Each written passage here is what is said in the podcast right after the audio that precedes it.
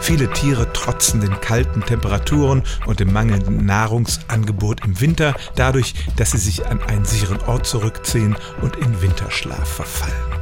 Von Menschen kannte man das bisher nicht, aber nun behaupten spanische und griechische Anthropologen Anzeichen dafür gefunden zu haben, dass in Spanien vor 40.000 Jahren unsere Vorfahren im Winter Winterschlaf machten. Spanien klingt ja zunächst mal recht warm und milde, aber damals herrschte eine Eiszeit und es wurde empfindlich kalt im Winter.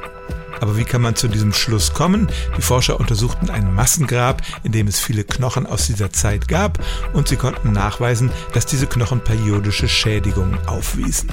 Man kann den menschlichen Metabolismus nicht einfach abstellen. Wenn er über lange Zeit keine anständige Nahrung bekommt, dann fangen tatsächlich die Knochen an Schaden zu nehmen und das ist bei diesen Menschen wohl im jährlichen Rhythmus geschehen. Die Forscher geben selber zu, dass das ein bisschen wie Science Fiction klingt. Es gibt keine jüngeren historischen Beispiele dafür, dass Menschen über Monate Winterschlaf praktiziert hätten, aber sie haben dieses Indiz veröffentlicht. Ihre Kollegen finden das interessant und nun geht es darum, diese Hypothese mit weiteren Funden zu untermauern oder zu widerlegen.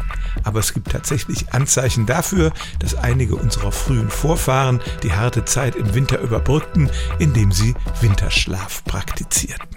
Stellen auch Sie Ihre alltäglichste Frage unter stimmtz.radio1.de.